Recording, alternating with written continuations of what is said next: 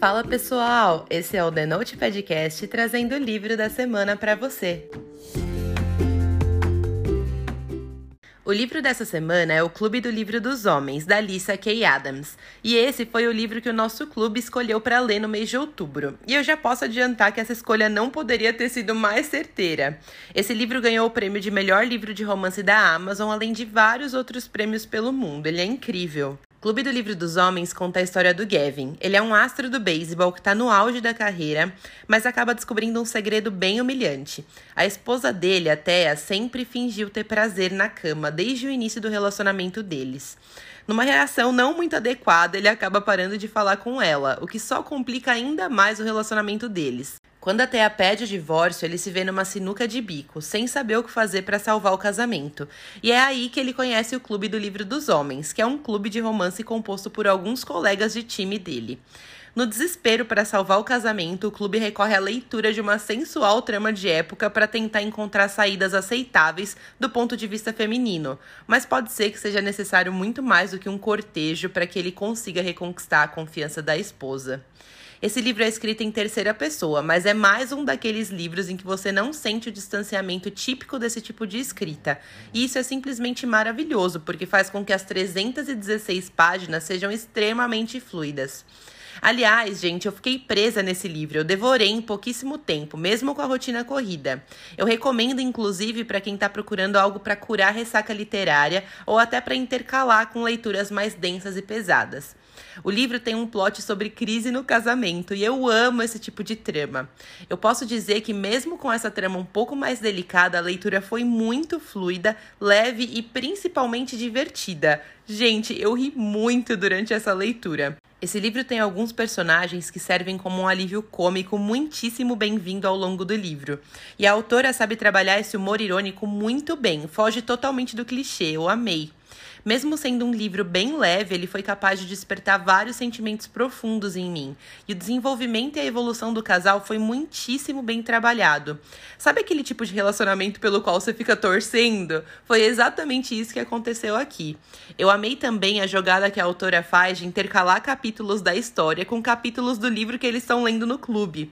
Eu achei que foi uma estratégia incrível para prolongar a tensão de algumas cenas em que a gente ficava morrendo de vontade de saber qual seria o próximo acontecimento. A minha nota para esse livro é 10, uma trama muitíssimo bem trabalhada que falou sobre um assunto que eu acho muito pertinente. O quanto é possível encontrar nos livros lições e ensinamentos que a gente se identifica tanto a ponto de levar para a vida. Eu vejo que muitas pessoas ainda torcem o nariz para romances e batem na tecla de que só livros de não ficção que edificam e ajudam no processo de autoconhecimento. Mas isso é uma grande mentira. Quantas lições interessantes você já foi capaz de tirar de um romance? Eu não sei vocês, gente, mas em toda leitura eu aprendo alguma coisa. E esse livro aqui deixa isso muito nítido. Eu amei. Além disso, ele tem personagens apaixonantes, uma veia cômica de muito bom gosto e aquele toquezinho de superação pessoal em relação ao passado dos personagens.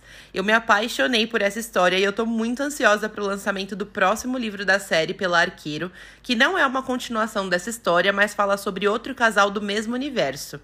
Eu li esse livro na versão física e eu paguei R$ 33,69 nele na Amazon. Agora vem a parte com spoiler, e se você não quiser saber os detalhes específicos do livro, é melhor a gente dar tchau por aqui. Depois que você lê, me conta o que você achou.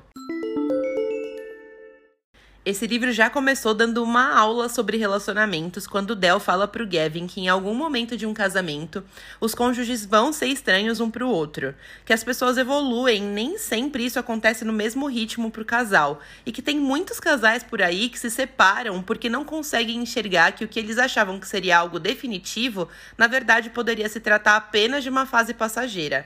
Uau, galera, eu só não bati palmas nessa hora porque as minhas mãos estavam ocupadas segurando o livro. Conforme o tempo passa, inevitavelmente a gente muda, e ainda bem, né?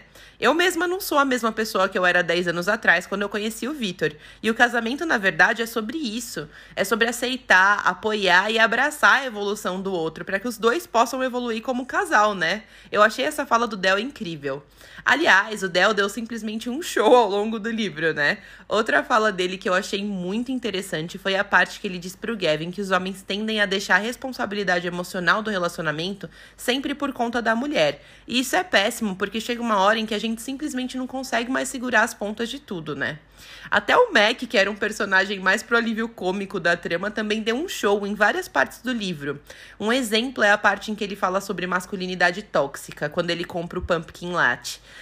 É muito verdade o que ele fala, que todas as coisas que as mulheres gostam tendem a ser ridicularizadas pelos homens. Um exemplo claro disso é a caipirinha, que popularmente é conhecida como uma bebida de mulher pelo fato de ser docinha, né, gente? Aff bizarro. Os passados complicados dos personagens também ganharam meu coração. Eu sou aquele tipo de pessoa rendida por personagens de passado triste, sabe? Eu achei que a autora trabalhou muito bem a forma como cada um precisou lidar com os próprios traumas do passado para conseguir parar de estragar o presente, sabe? Foi muito lindo ver a Thea e o Gavin se abrindo um com o outro. Eu fiquei chocada quando ela conta que o pai dela chamava ela de armadilha quando ela era pequena. Olha só como essas marcas da rejeição podem prejudicar uma pessoa mesmo depois da vida adulta, né? Eu também sabia que a mesma coisa se aplicava para a irmã da Thea em relação aos traumas do passado, mas eu tenho que confessar para vocês que em alguns momentos eu tava com ranço dela, porque ela ficava tentando separar os dois a qualquer custo, sabe? Eu entendo toda a questão dos traumas, mas poxa vida, o Gavin era mó cara bacana, né, gente? Quando eles firmam aquele pacto de um mês pro Gavin tentar mostrar que a Thea podia confiar nele, eu pensei, agora vai! E na verdade não foi bem assim, né? Quando ele pergunta para ela, por exemplo, se ela se masturbava depois das relações com ele, foi uma baita bola fora, porque aquela informação não ia ajudar em nada. Simplesmente foi só para ele se torturar. E na verdade foi até pior, porque dava para ver que era uma questão que mexia muito com o ego dele e acabava que ele não sabia lidar com aquilo. Eu ri muito na cena em que o Gavin bate no Mac. Gente, o Mac era muito sem noção, cara. E o mais engraçado é que quando o Gavin vai tirar satisfação com ele, ele fala: mas eu dou em cima de todas as esposas. Como se essa informação ajudasse em alguma coisa. Gente, foi hilário. Uma outra parte que me marcou muito foi a conversa que o Gavin tem com o pai, em que ele fala que o casamento não é bom em 100% do tempo. E foi chocante quando ele falou que tem certeza que a mãe do Gavin só não se divorciou dele em alguns momentos porque não tinha condições de criar os filhos sozinha. Eu gosto muito de ler livros sobre crise no casamento porque várias vezes essas verdades nuas e cruas vêm à tona, né? Eu acho muito importante falar que o casamento não é todo dia um mar de rosas, como muita gente pensa. E eu acho que é por ter essa falsa ideia sobre a instituição que muitos casamentos acabam chegando ao fim. Um relacionamento entre duas pessoas diferentes não vai ser perfeito 100% do tempo. A vida traz provações que, se você não tiver preparado, se estiver achando que você vive numa bolha, você não aguenta o tranco.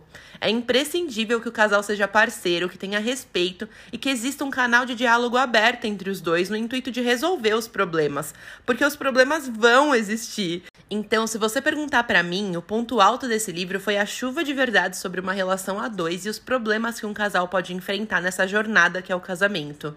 Foi muito lindo ver como a autora teve a sensibilidade de mostrar que todo mundo tá sujeito a passar por problemas, até mesmo os pais do Gavin, que para ele tinham um relacionamento perfeito. E o diálogo é realmente uma parte muito importante de um relacionamento. Tem até uma hora em que o Gavin fala pra Thea que ela devia ter sido honesta com ele relação aos orgasmos. Que ele achava que ele era o maioral, porque para ele ela tava curtindo horrores, porque era isso que parecia, porque ela fingia, né? Aí ela fala: Por que você não percebeu? E, gente, eu tenho que ficar do lado do Gavin nessa parada, cara. Se todo mundo fosse honesto, seria muito mais fácil, né? Coitado também, não tinha bola de cristal, né? De qualquer forma, eu fiquei muito feliz com a reconciliação desse casalzão perfeito. Aquela hora em que eles estão na festa do time, que ele dá aquele beijão de cinema nela, foi 100% maravilhosa. A autora fez com que aquela tensão entre os dois se prolongasse, para que o beijo ali na frente dos outros fosse inesquecível, e realmente foi. Ela descreveu como um beijo de cinema, e eu imaginei exatamente assim, gente, foi maravilhoso. Eu amei muito aquele pisão que até a dá na Rachel. E ainda finaliza falando que o Gavin gagueja assim na cama e que era uma delícia. Gente, eu gritei, sério. Eu pensei, vai desavisada, mexe com quem tá quieto.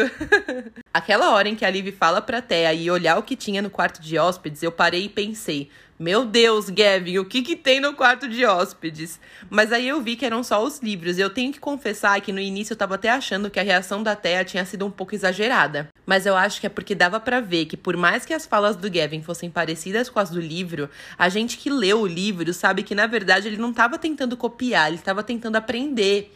Então eu tive que parar um minuto para me colocar no lugar da Thea e aí eu notei que eu provavelmente também não ficaria feliz, sabe?